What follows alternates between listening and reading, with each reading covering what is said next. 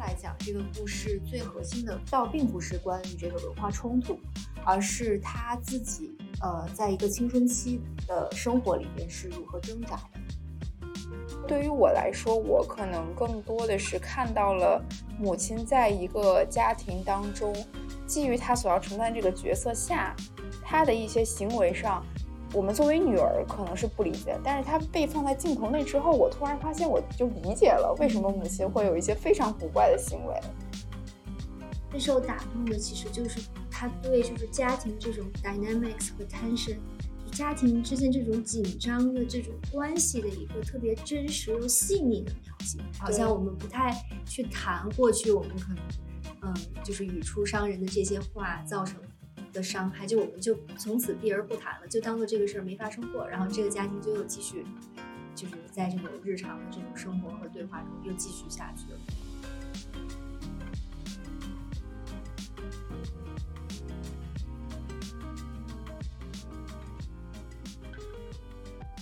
Hello，大家好，我是觉得每个人心里都有一个美国女孩的 Cindy。大家好，我是听到周杰伦 DNA 动了的瑶。大家好，我是看到最后哇哇大哭的米烧王。嗯，他没有骗人哦，真的是哇哇大哭，而且是我们每个人几乎都抹眼泪。对，因为我们这次还是集体观影，所以大家哭的都比较克制。但是确实，这一部电影我们所有人看完之后的观感就是，它真的非常细腻的戳到了可能跟我们每个人都息息相关的一些生活的场景。嗯嗯，都会有被打动的部分，所以反正 so far 啊，这是我今年我觉得是我的最佳观影最佳，嗯，如此高的评价，对。然后这部电影就是《美国女孩》，最近也有在金马奖上获了很多的拿了很多的奖项。然后这部电影，呃，按照惯例啊，先给大家讲一下它的一个概要。呃，首先呢，就是跟我们上一期录的《瀑布》其实有一点异曲同工之处。上一期的瀑布，它是以疫情为 context 嘛，但是这部电影就是很巧妙的把时间拉回到了零三年，对，二十年前上一次的一个疫情，对，这个本身就很妙，对不对？然后也有一些刚刚瑶提到的周杰伦啊，在那个 各种背景下就出来了。然后故事大概讲了什么呢？就是在非典的那个年代，二零零三年。然后一个移民美国的家庭，一个妈妈，她叫丽丽，是由林嘉欣来饰演的。她的演技我真的是绝了，Y Y D S。然后呢，她在那一年抱着两个自己的女儿方怡和方安，从洛杉矶回到了台湾，对，和自己的丈夫宗辉团聚。呃，但是因为这样的一个巨大的生活上和文化上的转变吧，就造成了整个家庭在这样的文化冲突下面对着。呃，自己呃，就是家庭每个人之间关系的一种重构，嗯，以及这个家庭面对呃非典，以及丽丽她本人作为一个母亲又同时身患乳腺癌的这样的一个事实的情况下，与这种困难啊不断抗争，然后家人一起面对这样的困难的一个故事，呃，故事大概是这样，但其实我们每个人从这个故事里面都看到了我们自己的一条非常清楚的线，对，因为我们觉得导演。他应该是我们查了他的背景，应该是科班出身啦，所以在电影的叙事方面，应该是非常有自己的一些见解。那我们先讲讲我们各自吧，从这个电影里面看到了怎样一些不同的故事。要你要先说吗？最直观的就是还是一个跨文化背景下的这样的一种生活状况的反应，但是跟以前我们看过的很多从。中国或者是更大范围内的华人社会去到美国或者是西方社会生活不同，它这个等于是一个逆向的流动，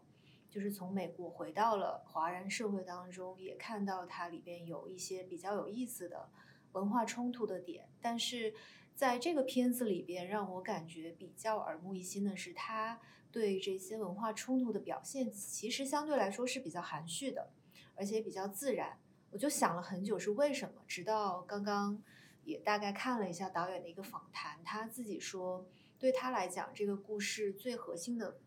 倒并不是关于这个文化冲突，而是他自己呃，在一个青春期的生活里边是如何挣扎的。因为这个片子拍的是他自己家的事情，就都是真实的故事，但有更多的一些有意思的细节，我们待会儿可以再展开来讨论。嗯。那我继续讲一下，我觉得我这边其实看到的可能是一个不同的故事，因为我的注意力更多的是放在母亲这个角色身上。对，因为，嗯，首先可能是被林嘉欣这个角色的演技所吸引吧。就是我第一个对这个电影的画面产生共鸣，就是她在化疗的一个过程。我发现，其实过往的电影里面，可能有通过各种各样的方式去阐述、去描述一个人面对癌症的痛苦，但是我真的从来没有看到过一个电影，就是把这样的一个赤裸裸，就是一个人，一个母亲独自面对癌症化疗过程的这个。呃，那样的痛苦表情啊，包括他当时的一些非常细节，就是自己望着天，然后呃很无助，嗯，然后又只能默默忍受自己眼泪从眼角流下来，哇，那个画面真的觉得每个人看了可能都会有所呃非常深刻的体会。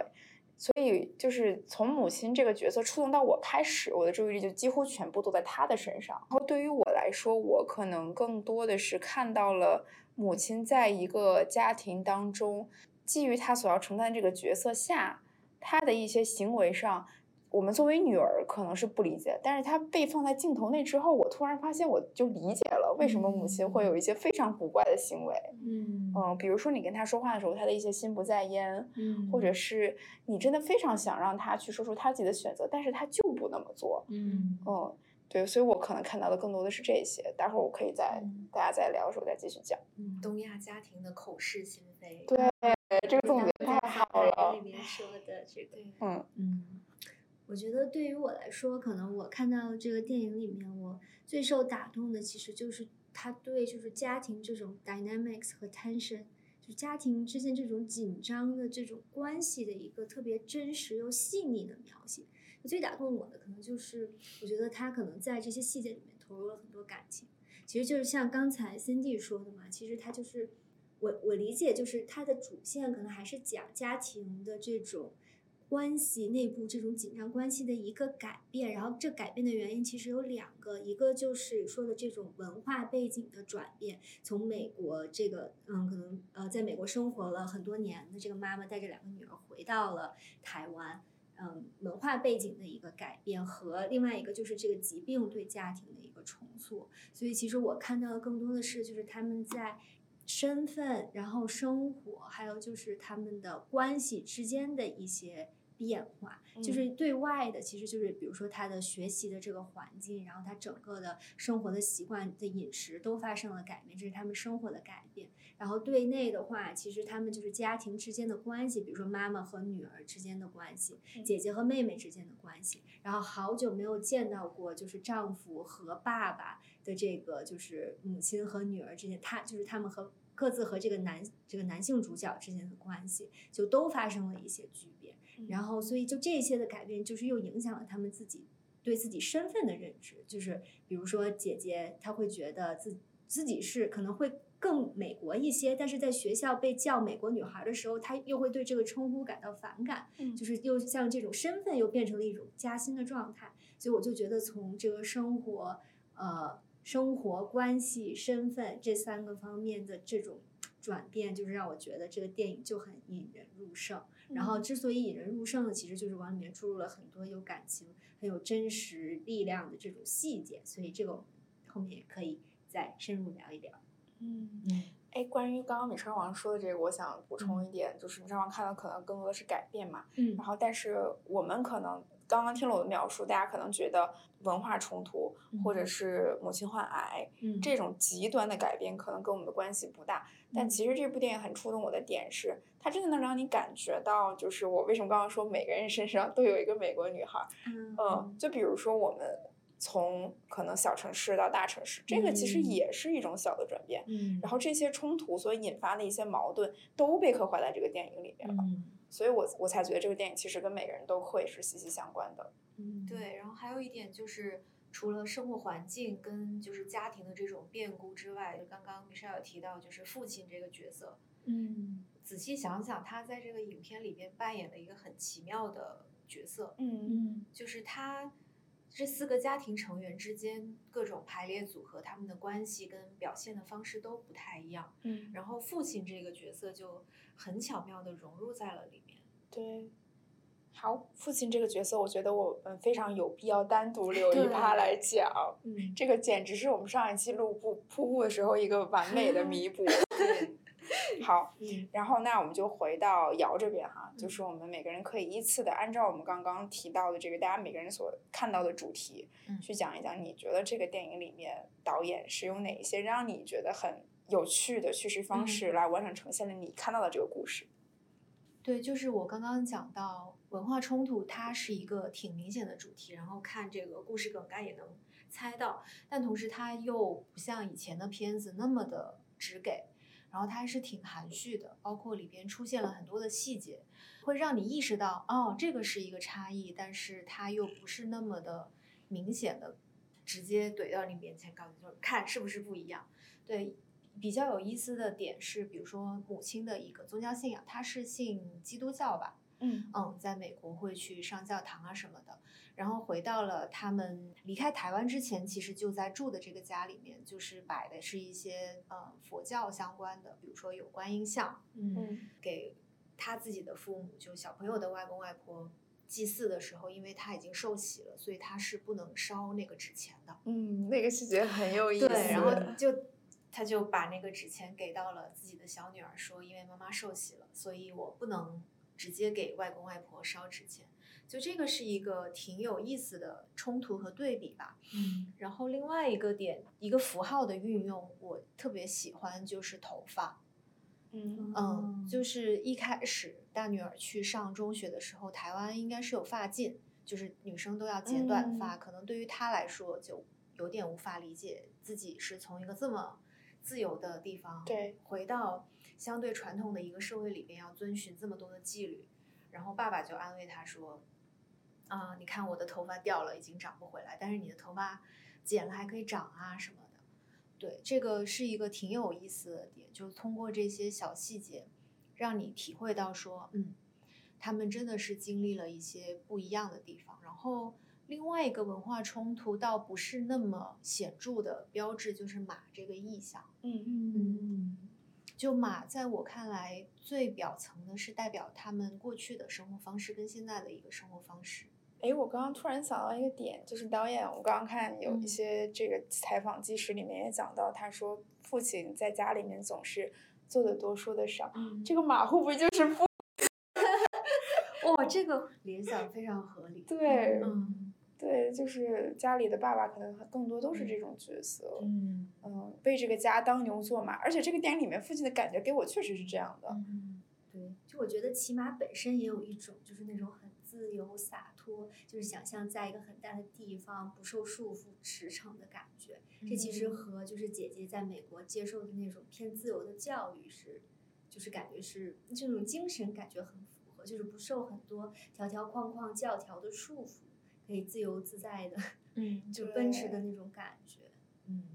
所以我就挺同意瑶说，就是马比较像就是他们过去的代表的那种过去的生活嘛。因为其实比如说像骑马作为一个爱好，其实比如说在大陆也好，在台湾也好，其实就是一个看起来可能比较奢侈的爱好，但是可能在 L A 可能对那些小朋友们来说，这可能就很就是很平常的一件事情，嗯，因为他们就说什么暑假要去参加那个什么骑马夏令的那个，对对对，就感嗯。觉是嗯。对，然后这里我还想到，就是我不知道导演是不是也想在讲环境对于一个人，嗯，人作为个体影响的一个非常重要的决定因素。就是呃，他有一幕是比较偏结尾，嗯、女那个大女儿在那个马场，然后想让那个马，嗯她想拉着这个马出去走走，嗯但是那个马就是不听她的话，然后她一直在叫那个马的名字，就是她在美国那个马的名字，对所以。Splash 啊，对 Splash，Splash，然后就哭得很伤心，然后 Splash 丝毫不听她的任何话，嗯很无助的一个片段。那个时候你就会觉得，当环境变了，尽管马还是那个马，嗯但是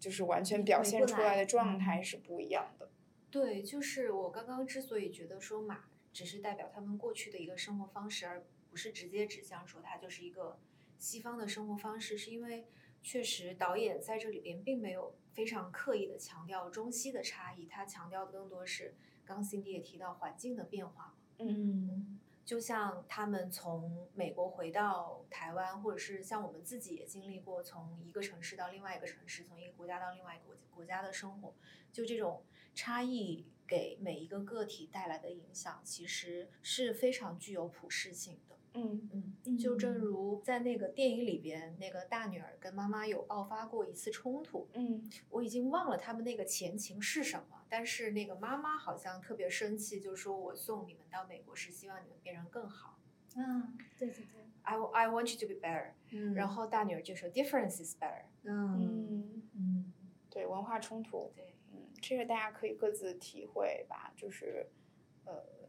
并不一定是非要从中西这两个文化去体会，但是生活中的转变的确会给我们每个人造成一些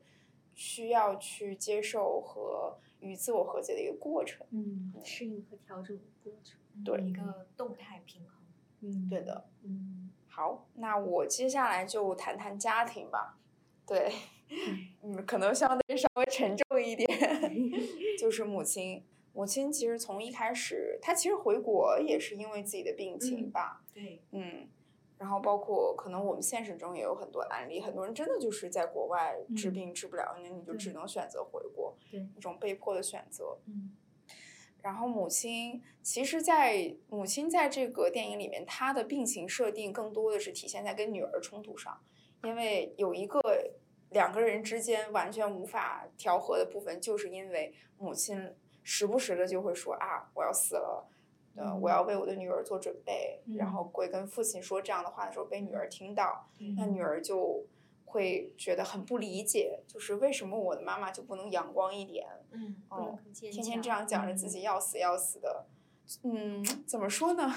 如果说在中国传统的意识观念里，会觉得这样的女儿是不懂事的，嗯。但是另一方面，你觉不觉得，就是我们其实从小并没有得到很好的死亡教育？嗯，这也确实是一个一个缺失。嗯，对，就是，但是你又你不是那个人的话，你真的没有办法体会。尽管是女儿这么贴心的一个家庭的成员，都没有办法完全体会这个人所经历的这种痛苦。嗯，对。然后母亲，呃，在很多次，比如说带着两个女儿去吃冰激凌啊。还有一些，比如说跟女儿洗水果、榨果汁，很切实际，就是会口出那种很伤人的话，比如说你之后像我一样得病嘛，要不然你就别喝了。嗯，对，我们的母亲可能有的时候也会那个样子来教育我们吧。嗯，对，然后那个时候所展现出来的冲突，就是完完美的呈现了爱与恨一体两面的这个话题。尤其是中国的妈妈吧，会把爱用一种很。赤裸裸或者是很难看的一种方式方式呈现出来，于是就造成了恨，而不是爱的结果。嗯嗯，其实我觉得可能中国家庭就是的子女其实都特别能理解，就是可能嘴上说了一些伤人的话，但是实际上心里可能说完其实就后悔了。但是可能过了很长一段时间，然后可能。就当做这个事情没有发生过，然后就又开始进行了这个普通的对话，就是好像我们不太去谈过去我们可能，嗯，就是语出伤人的这些话造成的伤害，就我们就从此避而不谈了，就当做这个事儿没发生过，然后这个家庭就又继续，就是在这种日常的这种生活和对话中又继续下去了。对，我觉得至少就是我的家庭，我我我会有这样的一种感觉。嗯，对，而且是在自己长大之后再去反思，会会觉得当时，不管是自己也好，或者是父母也好，嗯，都有过这种是的伤人的事。是的，但是我们好像就不会去回顾，去 look back，然后就是去，嗯，就把这个事情再展开的聊一聊。我倒是有跟家里人表达过，就是说觉得小时候你们这样打击一个小朋友的自信，其实挺伤人的，什么什么这样不太好。但是就。现在我也已经长大了，就 没有改变的余地，然后他们也没有别的机会再去重新实践这件事情。对。然后我其实自己还有跟大家讨论啊，我其实自己也没有特别完全理解的一个点，就是母亲当时带着两个女儿出国的一个动机，这其实这个很难哎，你们不觉得吗？给他们更好的生活吧，我有点忘他们是哪一年出的。如果是二零零三年，那那你看大女儿已经哦，应该是大女儿上了小学之后，对，因为她当时不是还遇到了一个自己的小学同学嘛。对，零，应该是九几年出国的，那就是金融危机那段时间。但我倒可以理解，就是母亲独自带着小朋友出国外，因为现实生活中确实有这种例子。嗯，就是为了让小朋友有更好的成长环境，就是父亲在国内挣钱，然后母亲就带着小朋友移民，在那边生活。对，嗯，所以现实生活中我就认识这样的家庭，就一切为了为了小朋友，但是带两个小朋友确实挺太难了，嗯，又要跟自己的丈夫分开。这样的一种情况之下，然后我发现，就是母亲得病的，就就是回到国内之后，她的很多的呈现出来的状态都是一种被动的接受，呃，或者是说为了家庭呈现出的一种很麻木的状态。嗯，具体怎么讲？嗯，比如说最后他接到那个女儿的电话，就是女儿小女儿不是因为呃可能感染了 SARS 病毒，对，观察，对。然后他接到那个电话的时候，就是母亲的一种很本能的反应，就是啊，我女儿是不是饿坏了？我她给她做些什么吃？就是还是会让我感觉到中国女性，尽管可能已经在已经算是地位比较高的一种女性的生活状态，她依然是不能够实现完整自我的那种奉献的状态。嗯嗯，对，就是在这个片子里边，确实这个母亲。最大的任务就是照顾这个家庭母职的刻画，对，这个这个部分我还是感受挺深的，尤其是加上他病情这种双重的痛苦搅在一起的时候，嗯嗯，这种母亲很被动、很麻木的状态，在我的印象里面还挺深刻的。好，那接下来到另外一条故事线，好的，下面就由米少王来讲一讲他对这个电影的理解。我觉得家庭内部的冲突是一个它的一个主线嘛，然后我觉得它的背景和底色其实就是相当于就是这种文化切换和这个病情两股这种不安的阴云笼罩在 家庭就我感觉它是更像是就是这个家庭故就是家庭日常生活这样向前推进的一个底色。疾病和突然的文化转换，它不是一个挂在嘴边每天都会谈的这个话题。发生了，然后加了一个滤镜在一个照片上面，就它会伴随着你的这个生活往前进。嗯，一个就是呼应刚才姚说的点嘛，就我觉得导演其实在这种两种文化之间游离的这种 set up，就这种设置，我觉得它很巧妙。就我自己很喜欢的一个是，就是比如说，嗯，就它是一个加薪的状态嘛，就是他在美国生活了很多年，最明显的一个元素其实就是语。就比如说，在机场的时候，只有妈妈一个人固执的说着中文，然后两个孩子就 不停的说着英文。会看到，就是随着时间的推移，在电影中，这个说英文的这个浓度就越来越降低，说中文的就越来越多。然后，比如说刚进到家门的时候，这个姐姐和妹妹还是都说英文，然后就说不要，你从现在开始就不要说说英文，在家里要跟爸爸要跟爸爸说中文，要跟爸爸说中文，对。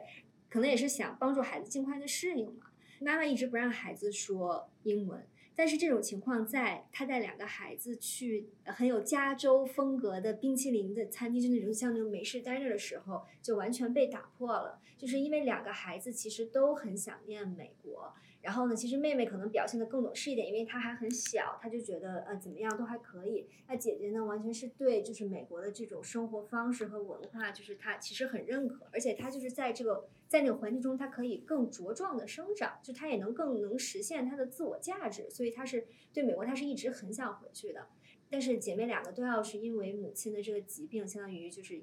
压制这种渴望吧。所以呢，就是，但是他们都很想美国呀，所以妈妈就很破例的带他们去了一个，其实我理解就是价格还挺昂贵的一个冰淇淋的餐厅，然后让他们点了自己想吃的冰淇淋。然后这两个孩子，我我记得是他们从一进到这里面，然后就开始高呼，就说 “Oh, it smells like California”，就类似这种，就从觉 得好像啊，就从此从那个时候开始，他们就一直在说英文。然后这个时候就好像，就我觉得这个设计就很巧，就好像他们真的回到了美国一样。然后妈妈也不再阻止，就是孩子说英文。就是感觉就好像这是一个很短暂的时间，能让他们好像就是真真的置身于美国，就好像回到了美国。所以就他们说英文，妈妈也不打断他。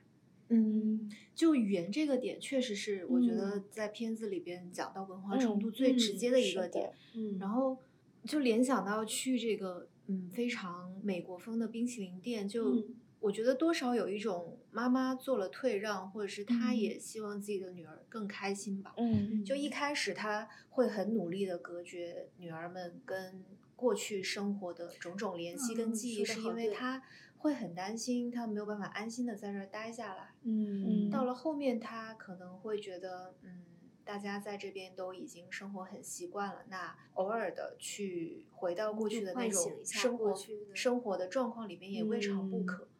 对，而且尤其是在那个冰淇淋店里面，他不是还掏出手机给女儿拍照嘛？就那一幕看的还挺心疼的。嗯，就他始终怀着那种一方面希望帮助女儿长远的生活的更好，然后这个长远很有可能就是以后他们就要在台湾生活了。嗯，所以他希望尽快的。让孩子帮他们融入，然后另外一方面，他又很担心自己有可能马上就要离开了，他又想让女儿跟女儿留下更多开心的记忆，而不是自己去强迫他们做一些自己不喜欢的事情。嗯嗯，这里还想穿插一个细节，就是在吃冰淇淋的时候，然后其实两个女儿之间有讨论到自己 like 呃 American better or like China better 的这个问题。就是妹妹就很可爱，就是人间清醒的一个小角色。哦，you hate those coupons，然后就是是。对，所以这个我觉得就是是导演拿捏的很到位的地方，不会说把呃一边完全一边倒的什么都好或者什么都不好。嗯，对，有的时候可能你在被动选择之下，也有可能是给自己创造了一种幻想或者是安慰自己的一种方式，但是就会让大家觉得没有那么的绝对，很舒服。嗯。嗯，好，嗯，然后其实我还挺喜欢一个细节，就是剪头发那个细节，就是其实刚才瑶也说了嘛，就是嗯，其实那个头发这个意象，我觉得在这里面其实我自己感受到的点，就一个是就是剪头发这个动作本身就相当于是对过去生活的一种告别、告别和割裂的这样，就是你像它是一个长发，然后这样咔嚓这样一刀剪过去，就好像就是。就我感觉它作为一个符号，就是给我很强的这种感觉，就是我好像再也回不去了。就是我这个头发可能要，比如说长很多年，然后才可能长到之前的那个长度。就我觉得这个是很巧妙的。还有一个就是，其实他剪头发是因为就刚才说的那个校规嘛。然后你就看这个学校里面所有的女孩都是一，就是同样的一个呃同样的长度、同样的发型。其实就相当于，就和我的发型差不多，对，所以所以就是感觉就是若隐若现的反映出来一种，就是可能我们的我们的这种文化可能强调的是一种。嗯，并不是强调个体的这种突出，根本不是强调这种 difference，而是强调就是大家都要一样，大家都要顺从规则，而不是说像可能嗯姐姐在美国受到的教育那样，就是说哦我要就是突破规则，我要挑战权威，我要成为不一样的自己。所以其实你看她的发型，其实一开始还不仅是长发，它是一个很有特色的一个，就是编成很多小辫子，然后她扎很多什么各种彩色的小皮筋。是吗？是那样的一个发型，所以所以我就是觉得，就是那两个发型的差，就是对比特别强烈，而且他手上还会戴，就是很多就是叮铃咣啷的那些东西，然后会戴那种项很很多叠着的项链，就看可以看出小女孩很有个性。就是先不说什么时尚不时尚，就她对自己的就是外表，就她怎么穿衣服，然后想戴什么样的东西，她很有想法。然后到了到了这个之后，就是穿上了一个制服，然后剪成了一个这个。对，学校在这里边扮演的角色就是也很重要。对，牢笼吗？也不是牢笼，就是感觉进到了一个神奇的机器里边，把一个人变成了另外一个。嗯，而且你看她装扮呢，完全就是跟其他的女孩都 totally 一样的时候，只有你身上有一个元素，比如说 you speak English 的元素不一样的时候，就会被人排挤。嗯，对，所以当你不一样，带来的是这种很消极的后果。所以就这个头发这个点，我也就特别特别喜欢。头发这个元素，其实除了大女儿之外，在爸爸妈妈身上也都出现过。对。但就是都是分别代表不一样的指向。对。我第二个爆哭就是给爸爸染头发那个片段，真的。对，就是好像家里面，我不知道你们有没有感触，就是经常是女儿跟爸爸在开玩笑，妈妈在一边看着。对。然后当你从画面里抽离出来，你看到妈妈在那里看着你们开玩笑的时候，就觉得哦。哦，妈妈是这样的，对，嗯。嗯，然后爸爸就是总是在呃很努力的制造一些笑柄，嗯，给到这个家。我其实还挺惊讶他们跟爸爸的关系的，嗯，就因为像大女儿可能还好，就是已经记事了才去的美国，小女儿应该是很小，嗯，有可能都没有记事的时候就去了美国，但是回到台湾就这么快能够跟爸爸融洽的相处，而且虽然两夫妻有的时候会有一些小的争吵或者是斗嘴，但整体来说还是很很和谐的。嗯，就在这里边，爸爸真的是一个 很很出色的角色。那要不要来聊一聊？来，我们终于聊到爸爸的部分。对，对，但你们记不记得刚刚提到小女儿有一个番茄酱的梗？哦，对嗯对，那是他爸或者为数不多的发飙吧。仔细陈述下细节啊，嗯就是妈妈生病了，在医院，所以家里呢做饭的任务只能交给爸爸了。那爸爸就做了一锅蛋炒饭，然后这个蛋炒饭可能很无味，也没有配菜，所以他就是很无奈的，只能把那 ketchup 番茄酱非常粗暴的交上去。然后女儿当时就先报了，说 I hate ketchup。嗯，然后爸爸当时也不知道是怎么回事，就是其实每个人都有一些饮食上的，我不吃香菜，我不吃蒜啊，不吃怎么怎么的。但是爸爸就是通常不会注意到这些细节，对，所以这个是我就记得当时妈妈在和那个她的朋友喝茶的时候就说，就是就说啊，我的丈夫他连孩子不吃番茄酱都不知道，就是如果我不在了，这个家会怎么？就他表现出的那种担忧。对，嗯，确实，我觉得爸爸是不太在乎这些细节。就比如我爸爸从就是可能只知道我是三年级，但是不会知道我是三年级一班还是三年级二班。，哦这个很精确，这个描述的。嗯对，然后刚才开录之前，我们一起在读导演的访谈，嗯里边也提到说，爸爸好像总是做的多，说的少。嗯就包括里边，就是女儿们想要的什么东西，就女儿提出来了，他就会去做。嗯就我会忍不住的去猜，是不是因为有可能爸爸可能并不知道自己的女儿真正想要什么，所以当他们的女他的女儿直接提出来，他就会觉得，嗯，这个是我得到了明确的指示，我要满足他。我要满足他，我可以去做，而不用我去猜、去想、去思考我要怎么给你最好的。然后这个跟妈妈照顾女儿的方式会形成一个鲜明的对比。嗯，就是就妈妈可能很多时候会说，哎，我是为你好，然后我就默默的给你准备了这一切。嗯然后爸爸相对来说就是会更直接的去给你嗯买一个什么东西啊。对，就爸爸读不懂，就是女儿们没有说出口的愿望，就是这种东西可能只是妈妈她能体，她能就是真正的去体会到。嗯嗯但这个就比如说刚刚姚说的这种爸爸可能是一百分，但是我觉得这个电影里的爸爸可以给他打到一五百分了。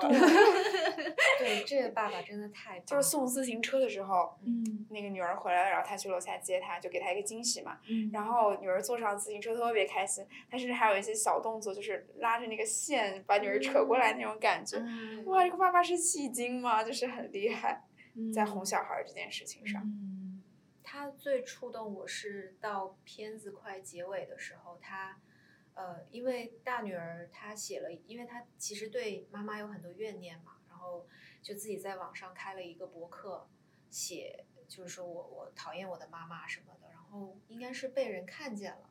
然后老师说，那你为什么就不把这个写成一个演讲稿去参加演讲比赛？嗯当时他就在家里准备这个演讲比赛，然后被爸爸看到了那个演讲稿，就在阳台上，他们就进行了一轮交谈。爸爸就突然变得特别有智慧的点醒了他，嗯就说，因为他应该是在那个演讲稿里边表达了特别强烈的想回到美国去生活的愿望。对，然后爸爸就跟他说，如果你是真的很想回到美国，那我砸锅卖铁。呃，他电影里不是用的这个词，就什么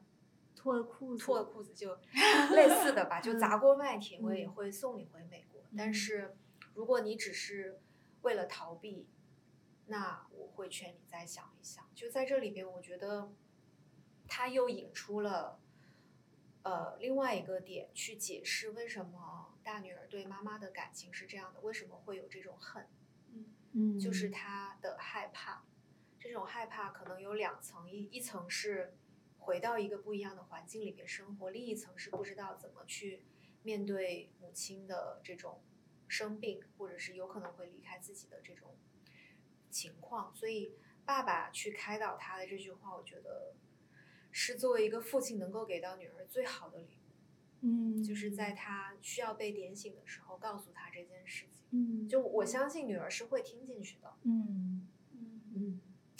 对，其实，但其实瑶说的这个就让我联想到，就是那个呃一个细节嘛，就是女儿压在桌脚下的一个被折，就是有折痕的，后来又被折回来的一个照片。就这张照片其实是呃姐姐和妈妈和一匹马的合照，然后姐姐之前把有妈妈的那个部分给折起来了，就折到背面去是，就是所以这照片上只有她和这个马。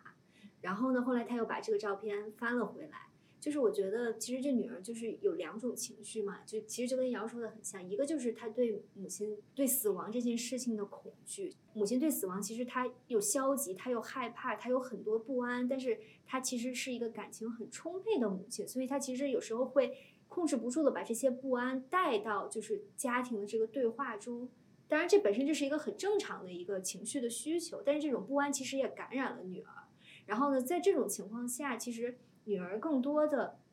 就是会把，就是因为文化冲突给自己造成的这些不满和就是她觉得就是不顺心的地方，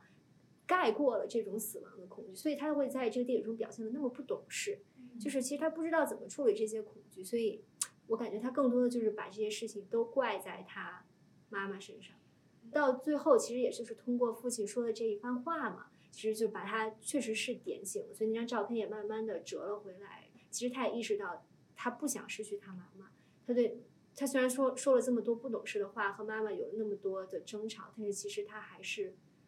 心里还是有很多恐惧。他还是非常爱他的妈妈，就是也是到了最后那个掏耳朵的那个场景。嗯，所以我就觉得，就是这两股，就是对死亡的恐惧，还有就他对对他妈妈的这种不满，因为是妈妈的病，所以才就妈妈的病是他就是有现在这个生活的最根本的契机嘛。就之所以从美国回到台湾，就是因为妈妈生病了嘛，不然他就可以一直在美国，嗯，一直下去。所以就我感觉这两种情绪在抵抗，嗯嗯，但是就感觉前半部分一直都是这种，呃，文化冲突造成的不满占了上风，然后到了后面，其实通过爸爸的这一番，爸爸和老师吧，就那个爱的一体两面，和爸爸说的，你是不是只是为了逃避？嗯嗯嗯。但是说实话，我在听到父亲讲出来这两个视角的时候，嗯，我觉得对于这个女儿来说，这个问题是不会有答案的。对，但她需要一个人告诉她这个问题，就是可能，就我不知道一个国中女生她会不会有这个意识，说会去想我为什么会对妈妈有这样的情感，嗯，是因为我自己的害怕。即使她知道，当一个人帮她把这个想法说出来。跟他自己只是在心里想是不一样，就他也许不需要，也许不会有什么改变，嗯，但是起码这个世界上有另外一个人是能够感受他这种情绪的，嗯，就已经很好了，嗯，对，嗯，当然我在想这个问题的时候，我觉得父亲是有点把女儿在往刻意往第二个视角来引导的感觉，第二个是哪一个？就是。你是真的想回美国，还是你在逃避？嗯，我觉得就是父亲就是在点，就是你就是在逃避呀。啊，他是在逃避啊。对，但我嗯，你不觉得他是在逃避？我不觉得。嗯，我觉得他只是把你作为一个女儿，你是不是应该去为家庭承担，或者是把你自己个人的这种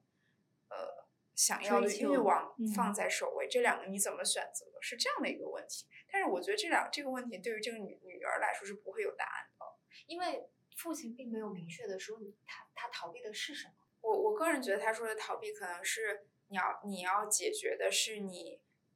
你跟母亲的关系，而不是就是你回了美国，你们的关系就会发生什么样的转变。所以会觉得真的母女关系是这个里边很核心的。嗯，各种矛盾的出发点，就包括刚刚 Cindy 讲到，嗯，妈妈即使生病了，她仍然是为女儿操心很多和担心很多。其实，你想想，如果她是一位单身女性，无亲无故，那她自己患病了，真的就会状态就会这么差或者这么悲观吗？她很多时候的那些歇斯底里和悲观，都是因为她有割舍不下的家庭嗯嗯。对，然后女儿很多的对她母亲的愤怒也是由于他跟母亲的关系已经跟以前不一样，就不是一个一个健康的母亲和一个自己熟悉的生活环境里边所相处的这种状态。嗯，因为在这个电影里边，嗯，几乎没有提到过在美国的时候，对他们的母女关系是什么样子的。嗯，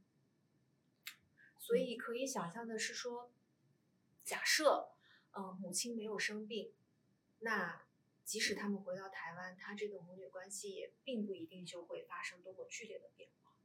或者是我刚刚聊有启发我另外一个视角，就是女儿想回到的是一种母亲没有生病的状态，嗯，而不是，对，因为没有生病，他们就会快乐的在美国，就是他之前的生活都可以延续下去。对，所以我刚刚讲那个爸爸讲的那个，你不要逃避。触动我也是因为，就这个逃避有可能还有一个是逃避亲生病的这个事实。嗯，就他们确实不知道怎么去去面对，比如说母亲有一天要离开自己嘛。嗯，是，对。然后这个点就是 特别想讲一下自己最近的感触。对，病啊，生老病死这件事情真是太过于沉重了。嗯嗯，对。有的时候你可能你听的是别人的故事，你觉得这个故事离你好遥远啊。但是当它真的发生了之后，你就会觉得第一刻的感觉就是不知所措的。嗯，无论什么年纪吧。对。哦，那种无助的感觉，然后呃，你的心就是一直悬在这里，就是无论什么时候都无法 settle down 的那种感觉。然后你就会想啊，如果这一切没有发生。或者是当时我做了什么可以让这一切不发生呢？就是这些就太哲学命题了。但是就会所有人都会变得更敏感。嗯，然后我其实一直会很好奇，就是很多导演他第一部片子都是他自己真实的故事。嗯，那拍过这些真实的故事之后，以后怎么办？就我相信导演在拍这部片子的时候，肯定也是在创作过程中会不断的吸取外界带给他的这种。建议，然后让他不断的去修正，以防自己会过度的有主观视角的叙事。我觉得这点他已经做得很好了，对吗？对对。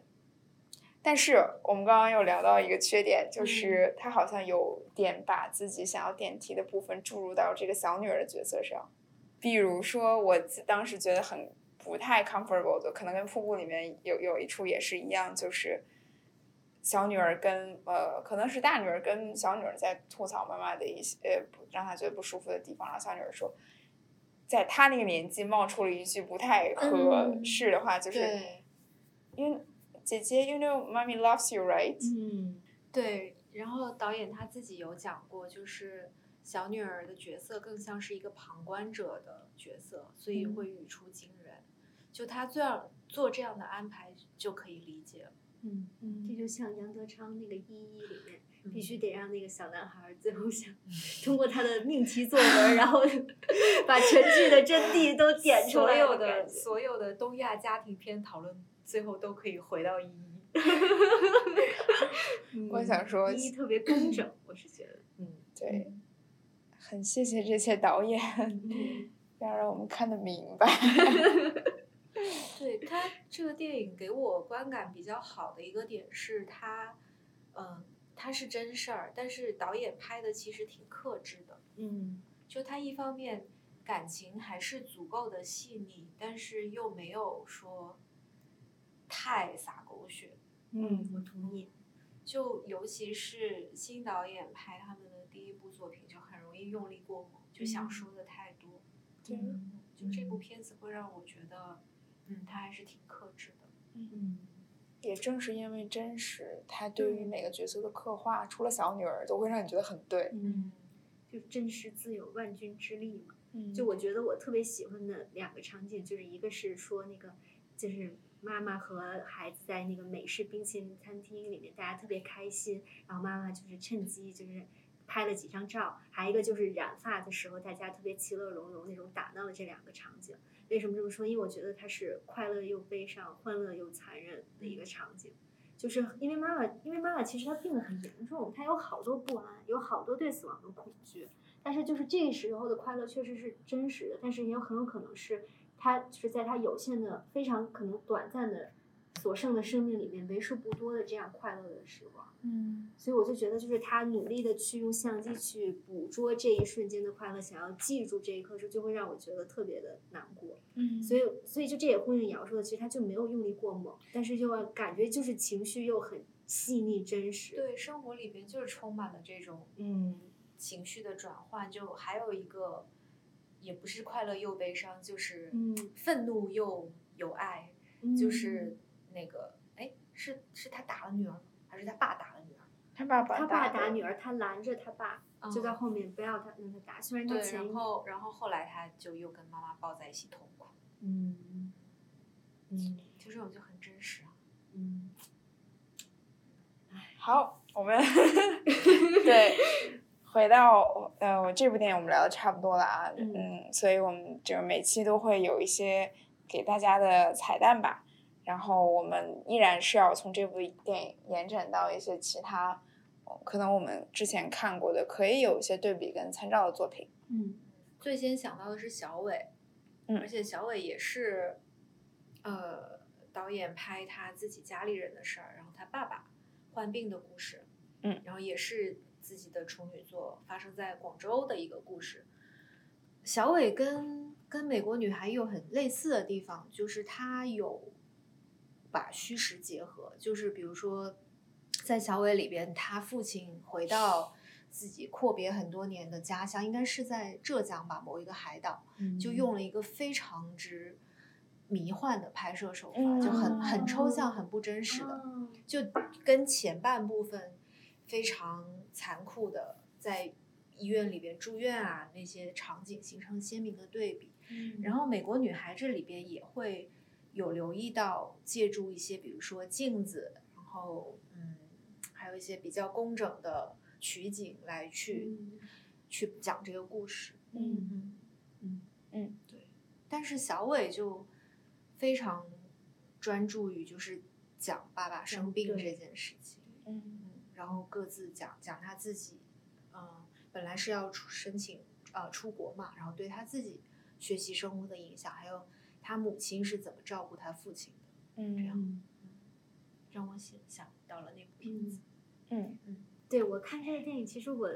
最先联想到的其实是龙猫。嗯。嗯，因为其实龙猫它整体的基调还是就是很温情、很童话般的一个，嗯，一个奇幻物语这种感觉的故事，因为它毕竟是一个动画作品嘛。啊，其实这个故事就是讲一个小朋友，他的妈妈生病了，然后呢，他的爸爸就带着他和他的妹妹去到乡间居住，然后嗯，可能就去到森林里面发生了很多很有意思的事情，然后像一个奇妙历险记一样，然后最后呢，我因为我觉得这个片子给我最大的，其实我当时最大的感触就是对妈妈死亡的那种恐惧，让我嗯非常的感因为其实他刻画了那种小朋友不希望妈妈离开，然后可能就是很多场合他会就是爆发式的大哭那样的场景，所以就让我觉得就是那种恐惧是很真实的。嗯然后就是，其实当时我看那电影的时候，其实也联想到了我自己的一个经历吧。就其实小的时候，啊、有一次妈妈去看胃镜，但虽然最后没有什么大事，但是可能当时就会觉得会不会是胃有什么嗯危险，所以我就记得我在我妈妈怀里就是嚎啕大哭的那个场景，就是和嗯《龙猫》的那个里面的那个女主角小月其实是一模一模一样。特别怕失去。对对对，就是那种怕、那种恐惧和那种嗯失去的那种心理，我觉得其实是很强烈。然后，因为它，嗯、这个电影它的最后的走向其实是很温情，就是它，呃，那个小月其实是坐着那个猫咪的电车去探望病房的妈妈，然后好像森林又会施了一些魔法，好像就是让妈妈的病慢慢慢慢的好起来了。但是故事到这块就也就戛然而止，戛然而止是病句，但是就是在这儿就突然一下就截止了，所以它后面的这个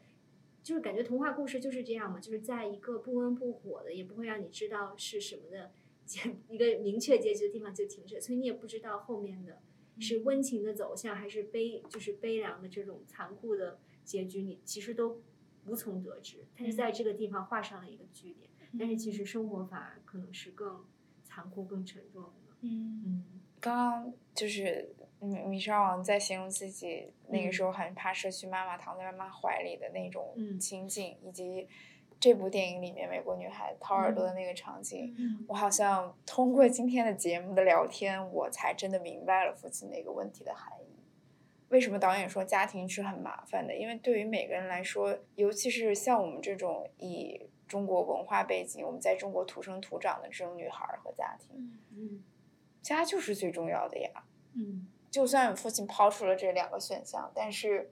我们肯定是要去克服跟母亲这种关系之间的产生，而对我们来说更重要的不是我们所生活的环境，而是跟母亲在一起。嗯。但这个也应该是跟母亲的其中一种关系吧，嗯。就是比较良性的关系里边是这样，嗯。但也不排除有一些嗯。是真的带着恨的，或者是病态的，或者是母亲觉得你的存在就是一个累赘的，就这嗯。样的关系也是存在的。嗯，嗯嗯就再次发出，哎，唉原生家庭对一个人的影响还是很大的，嗯这个感叹。嗯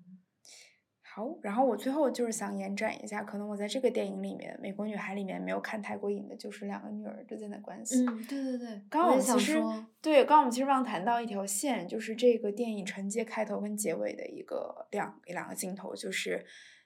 其实大女儿有一段时间是很讨厌自己的妹妹的，就是嗯她妹妹不带钥匙出门这件事情。嗯，对，所以他有一次就是妹妹没有带钥匙，他甚至把妹妹锁在外面，对，然后拿镜头就给到了这个紧闭着的门，但是最后结尾的那个镜就头，接妹妹回家，就对给到了那个门是铁门是打开的，对，嗯，这个是很妙的一个设定。敞开了心扉。是的，嗯，嗯所以就是让我联想到，嗯，大家如果想要看更多这种姐妹之间的情，因为我觉得我自己很想要一个姐姐或者妹妹的这种感觉，可以去看《花椒之味》。嗯，上次我们其实有推推过《孤味》，嗯，但是《花椒之味》也可以看看，因为《花椒之味》可能跟这部电影更相关，是因为嗯。就是电影里面的呃父亲是已经去世了，嗯嗯，然后他们作为同父异母的几个女儿，被父、哦。在父亲的葬礼，甚至有的时候是第一次见面的这个过程，然后被重新凝聚到了一起，你就发现，即使没有见过面，那种血浓于水的感情，家庭的羁绊，这让我想起《海街日记》之间，因为那个最小的妹妹是不是就是父亲出轨之后生下的一个，就是对对同父异母的妹妹，对。嗯。